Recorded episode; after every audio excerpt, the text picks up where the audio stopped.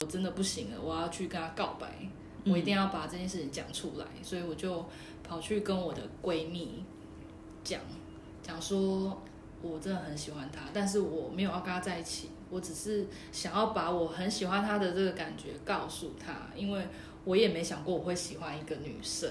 然后那个闺蜜就告诉我说：“好啊好啊，把话讲开也好啊。”对，那我就说好，那你就帮我支开，帮我就是支开其他人，我找机会跟他讲这样。那到晚上的时候，就是庆功宴的时候，我们两个就在喝酒这样，喝喝喝，然后我就借机就坐在他旁边，然后我就开始跟他说，呃，就跟他告告白，就像漫画似的这样告白说。我喜欢你很久了，但牵着他的手，对，看着他说我喜欢你很久了，对，就是非常戏剧化。然后他就跟我聊了一下，就说：“嗯，你太晚说了，我已经跟你的闺蜜在一起，所以我就是从天堂掉到地狱。”然后她还跟我闺蜜在一起，然后。对，然后因为我闺蜜跟我说，大家把话讲开也好。那时候真的觉得冲击太大了。同一天失去了爱情，也失去了友情，对吧？我。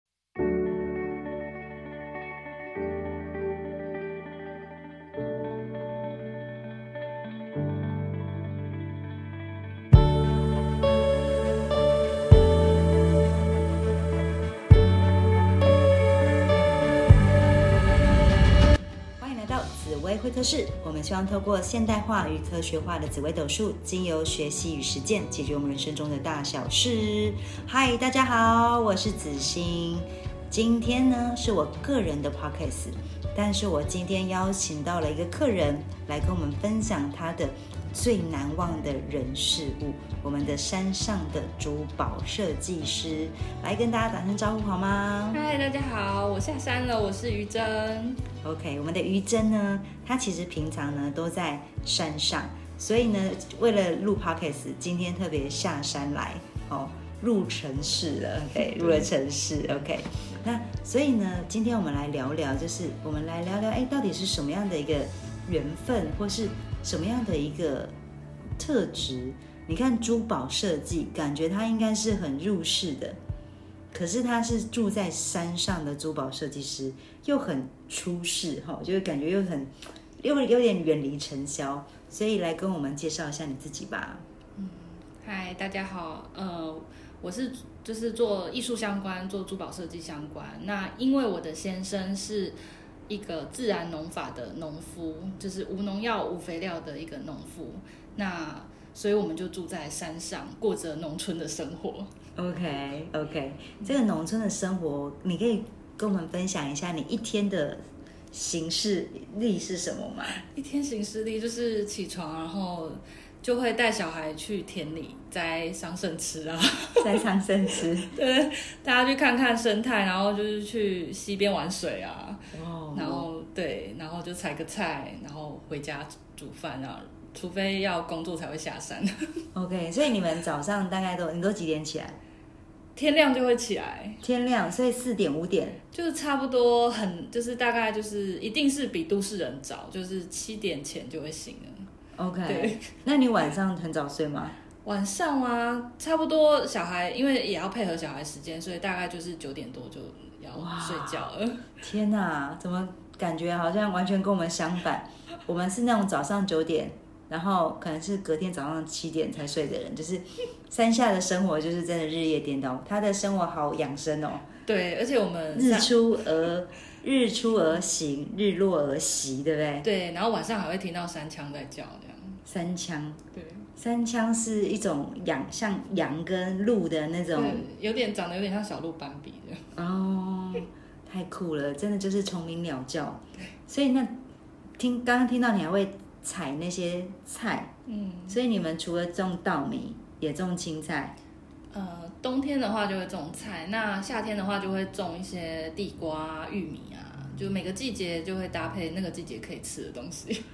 哦，真的是很顺应天时，对，就是顺应着那个我们的一个大自然的的那种规律，对，然后吃最当季的食物，对，我觉得这种生活好像真的挺好的哈。好，大家，我们这些都是我们等一下哈，有一些些。有奖征答的关键词，所以你们一定要认真来听哈。好，那刚刚聊到他的一个生活的样态，但是今天呢，既然他都下山了，我们当然要聊聊，就是就是那个很入世的部分。那你应该，你大概是什么时候就是搬到山上去？大概是三，应该有三年了。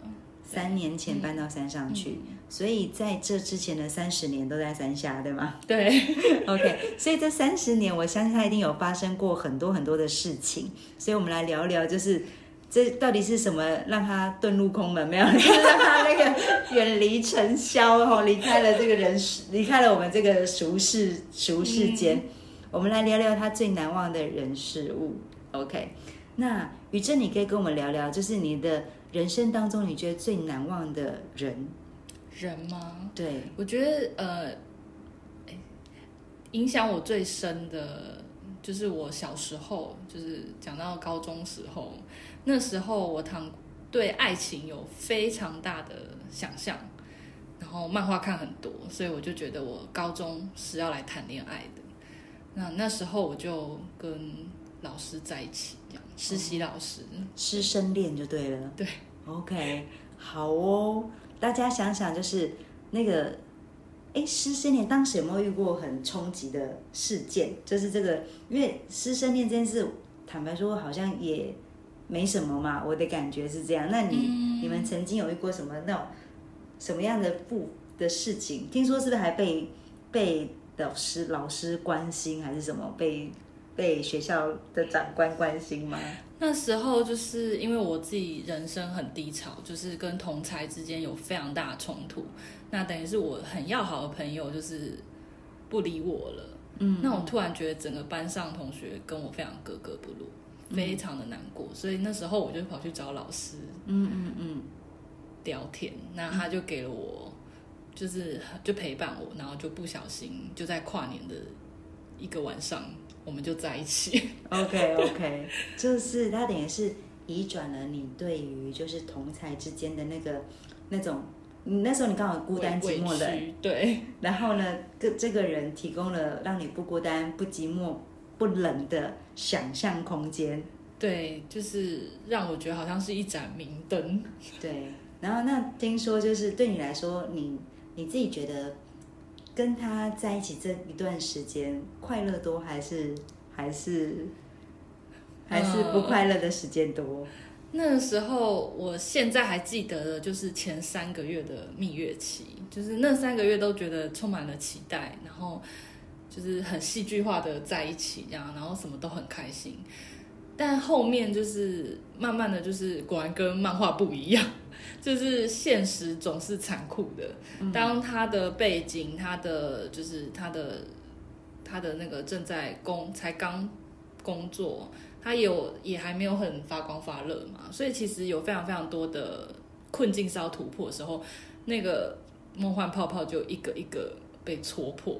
嗯，所以在那一年在一起快两年，但是我觉得有三分之二时间，其实就是让我处于一个。很越来越不开心的状态。OK，好，那大家你看，其实大家都听我们的 Podcast 有一段时间了。那从刚刚前面这些故事哦，从他的一个在去到山上的一个珠宝设计师，然后到他现在最难忘的人，其实是师生恋的一个高中时期的恋情。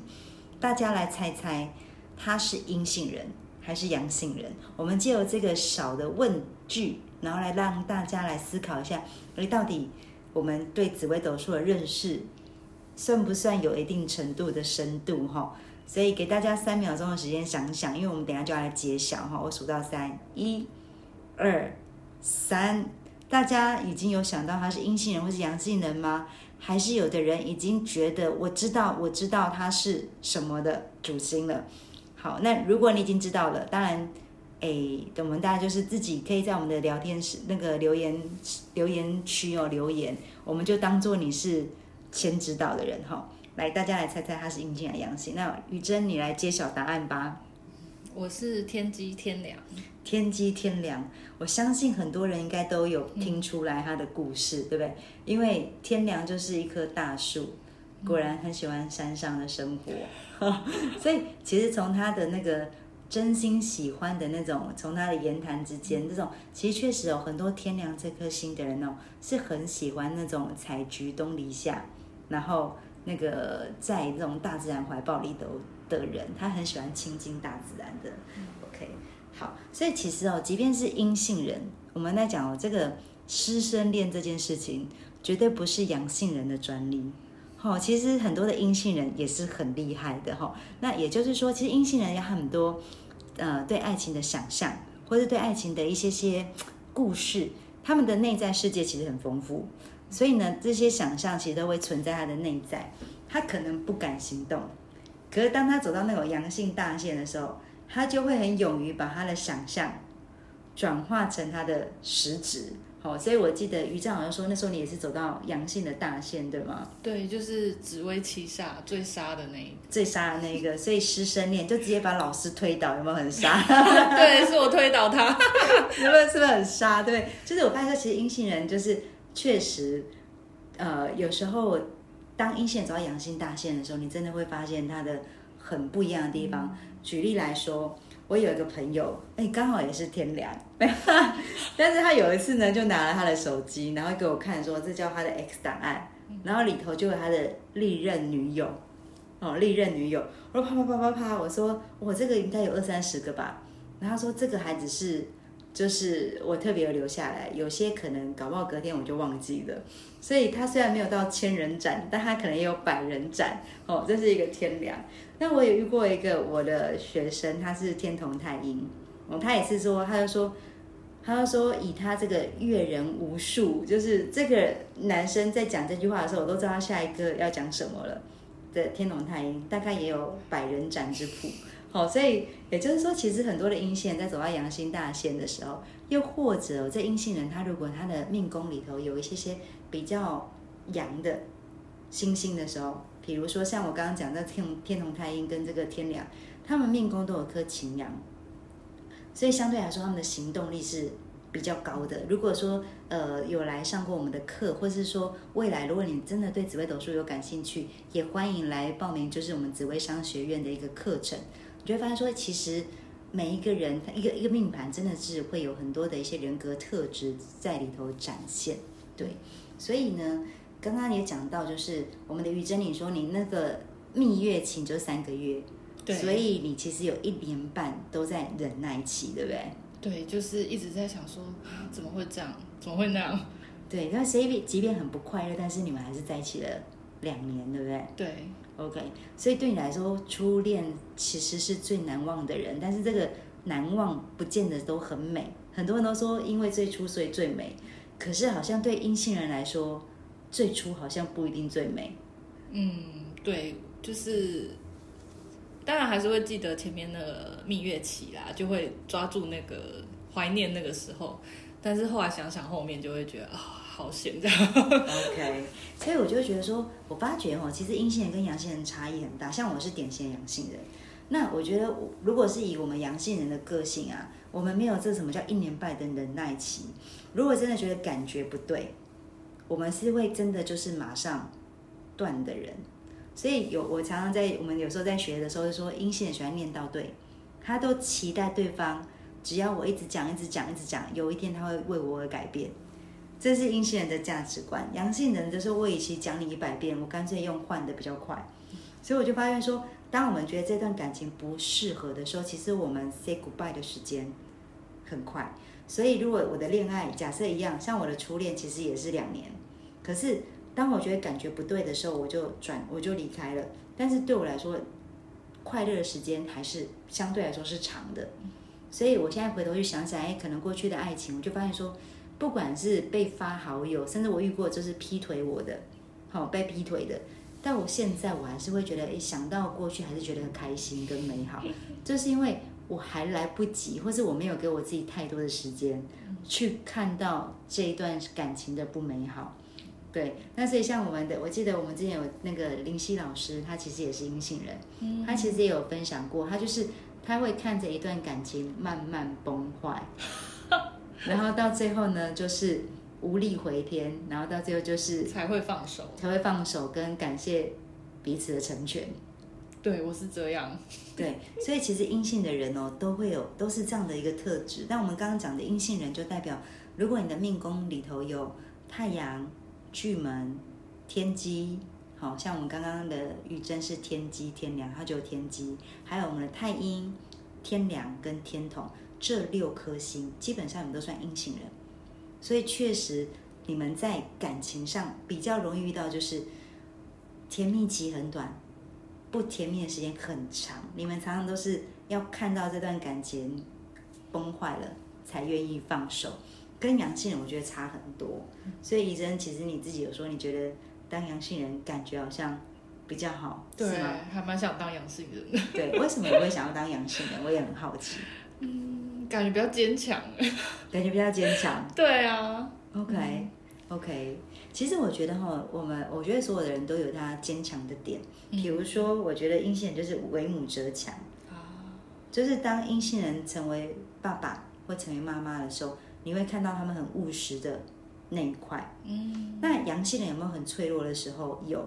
其实很多阳性人他在事业上如果没有他的发挥的舞台，他一样会崩坏。就是说。阳阴性人，他们其实一定在生命当中会留一点点空，应该说会留大部分空间给爱情。然后对他来说，事业啊一直 OK，有也好，没有也好，无所谓。可是爱情会是他永远拥有的想象。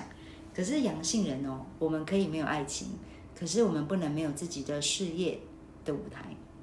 所以，所以我就发觉，哎，如果当一个阳性人没有一个可以发展的事业舞台的时候，他的那个低潮啊，他的那种忧郁哦，也会很明显。对，所以其实不单单是阴性人会不快乐，其实我遇过很多的阳性人不快乐。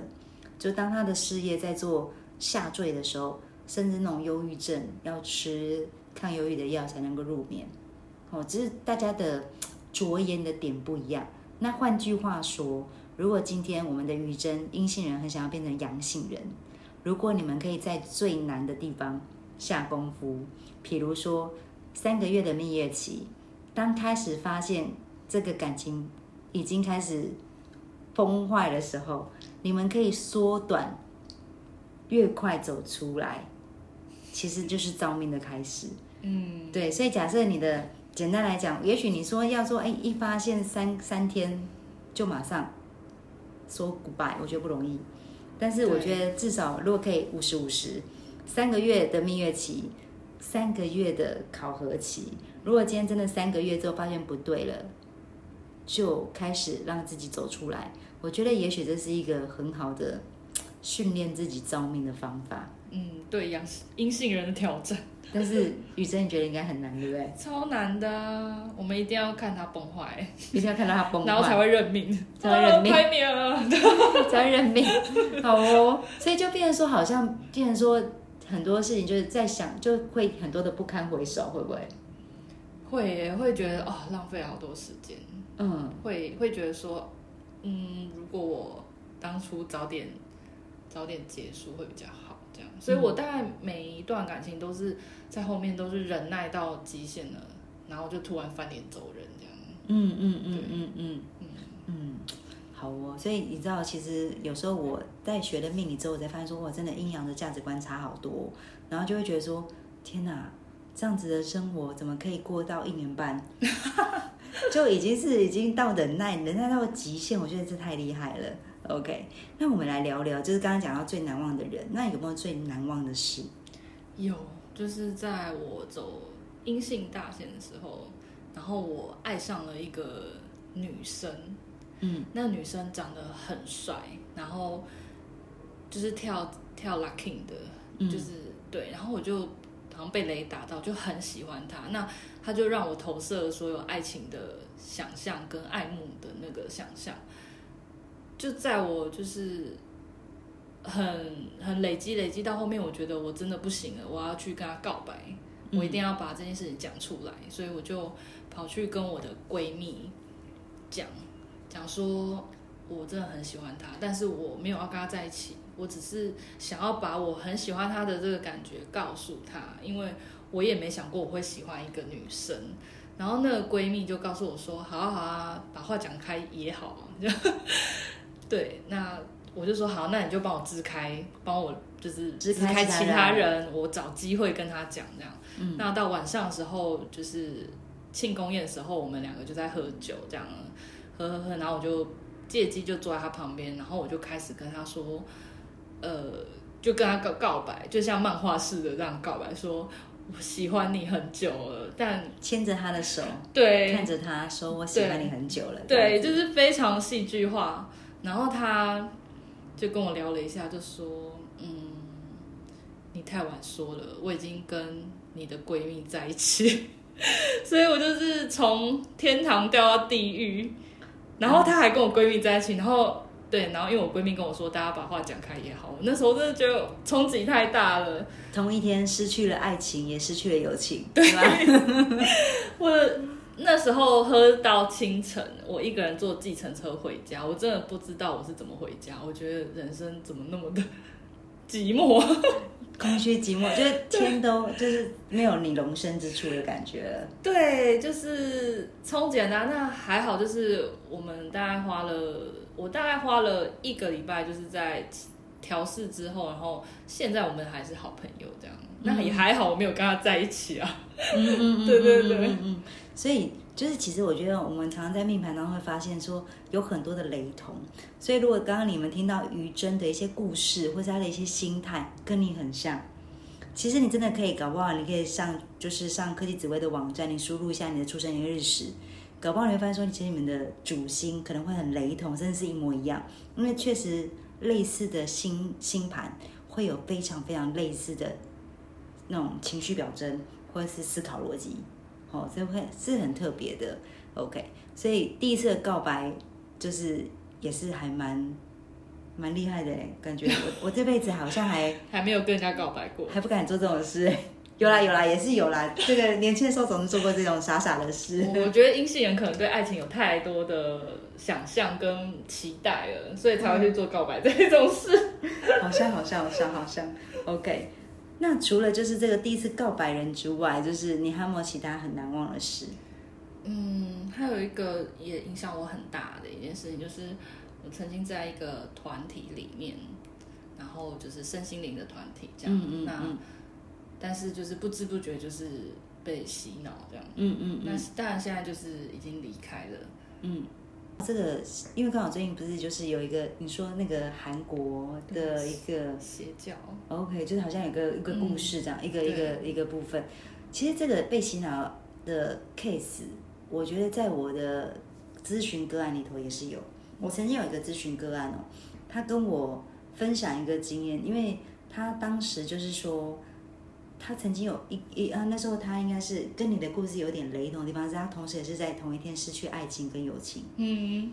那但是更悲惨的是，她是婚结婚了，然后她老公外遇，嗯。然后外遇的对象是她的姐妹淘，嗯。而且是她很力挺的姐妹淘，所以她在一样在同一天，她同时失去爱情，同时失去了友情，而且被两个最深爱的人背叛，所以她在那个当下她就崩溃了。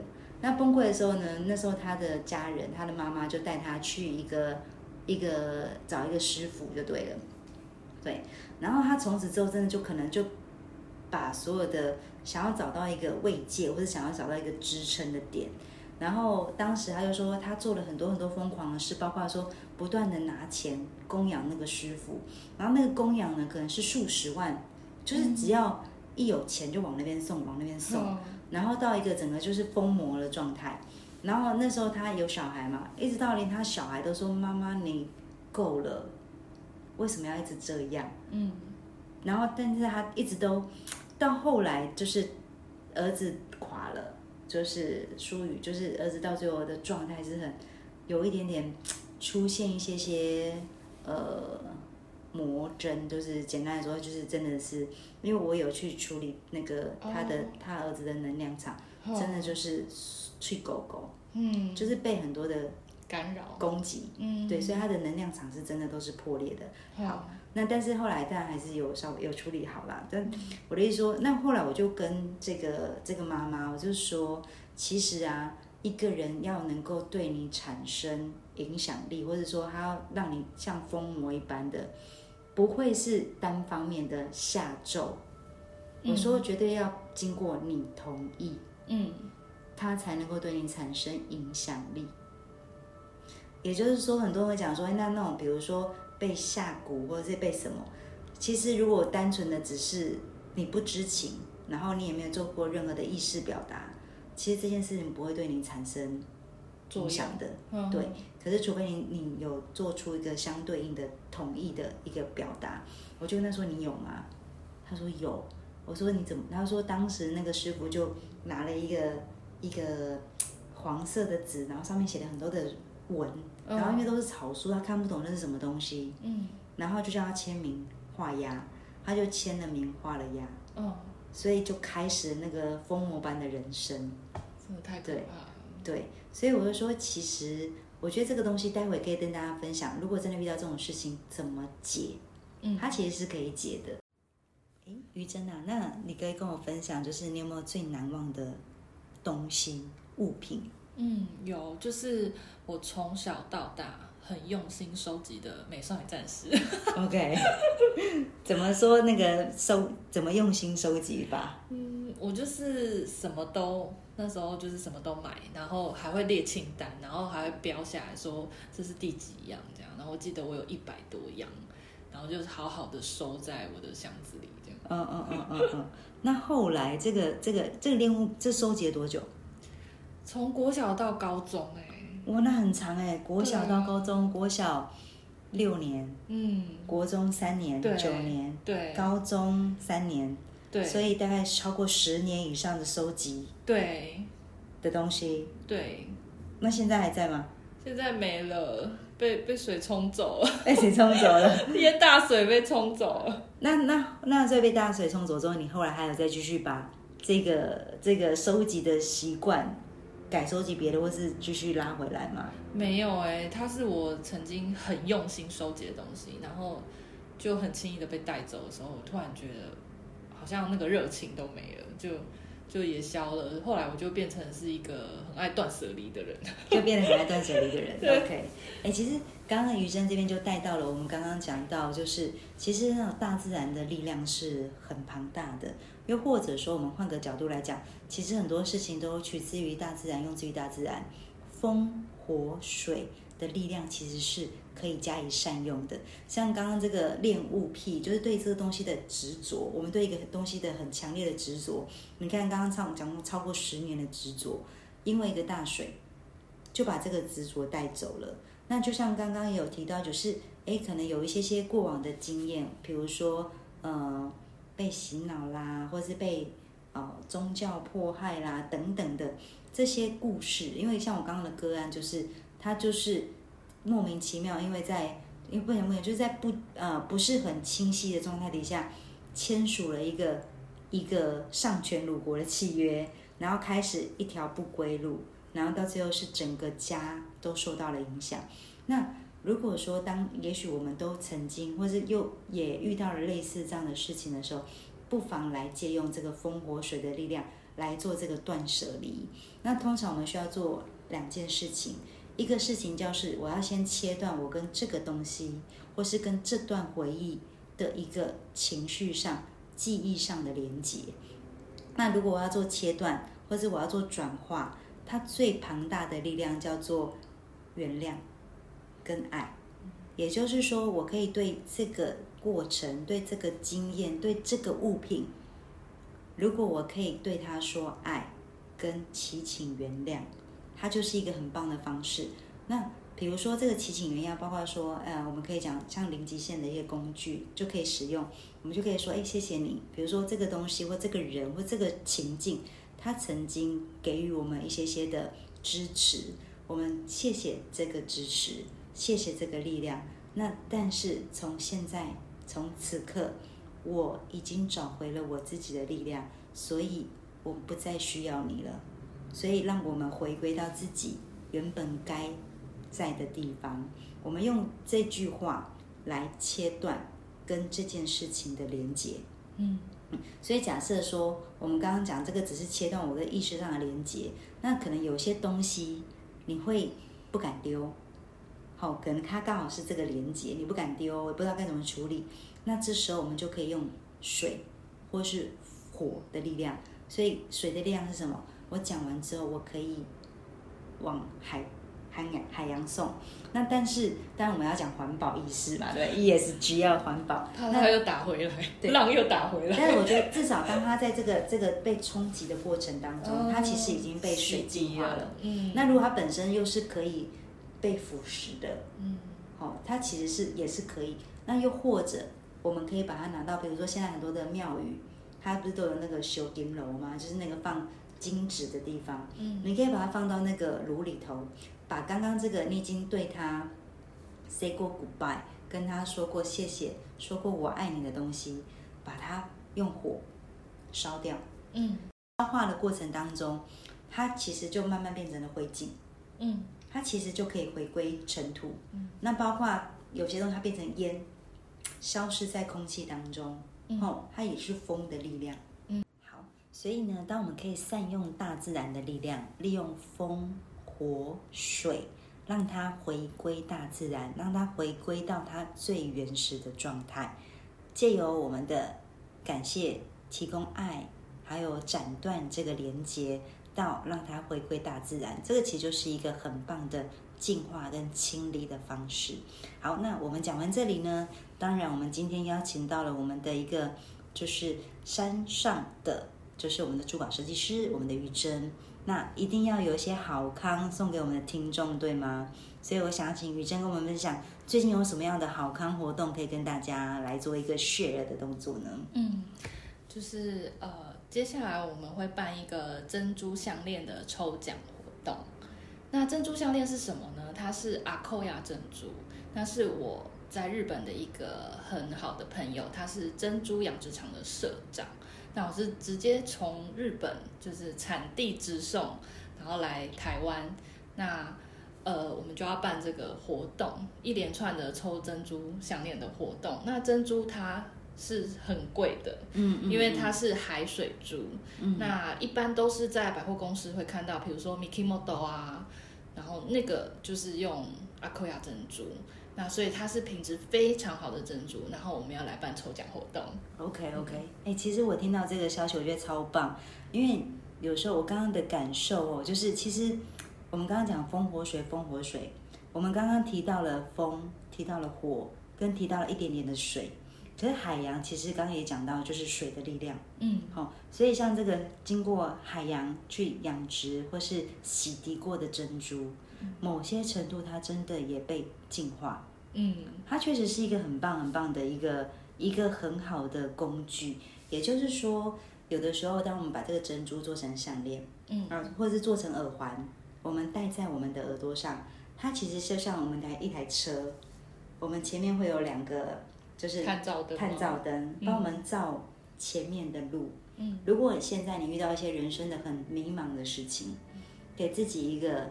珍珠的耳环，好，那最好它是要真的珍珠，因为现在有很多是养猪，对不对？就是都都是养猪啦，对，只是说海水或是淡水，对，对不对？对，海水或淡水，那当然我觉得是海水的比较好，因为海水毕竟还有盐，对，而且海水的光泽会比较漂亮。嗯嗯嗯嗯嗯，就是可以透过一些珍珠的耳环，哦，珍珠的耳饰，帮自己给自己一个珍珠耳环，把它当做是一个。帮你照亮前面的路，的一个很好的开运工具。嗯，OK，所以我觉得如果很欢迎大家，就是要怎么样能够参与我们这个珍珠的一个抽奖活动呢？就是要赶快粉丝页搜那个搜寻山上的珠宝设计师于真。OK，嗯，那只要打山上的珠宝设计师就会出来了，就会出来，对不对？FB，OK，好就。赶快去追踪、按赞、分享，而且这个活动听说四月一号才开始，对吗？对，预计四月才开始。对，所以今天其实才三月底，你们会是拔得头筹，对，会是是抢得先机的人，哈。对，所以通常呢，这个我们刚刚讲，因为最初所以最美，所以你赶快当那个第一个追踪的人，当那个最开始追踪跟按赞分享的人，当然中奖的机会就会特别特别高喽。对，好的，那感谢于真今天跟我们的一个莅临，那嗯来跟我们一起分享了很多难忘的人事物。那也希望透过今天的节目，有没有你很难忘的人、难忘的事、难忘的物？其实借由跟他好好的道别，这是一个让自己获得自由很棒的方式。好，那再次感谢大家听众今天的收听，那希望对大家都会有所帮助跟收获。那我们下次见喽，拜拜，拜拜。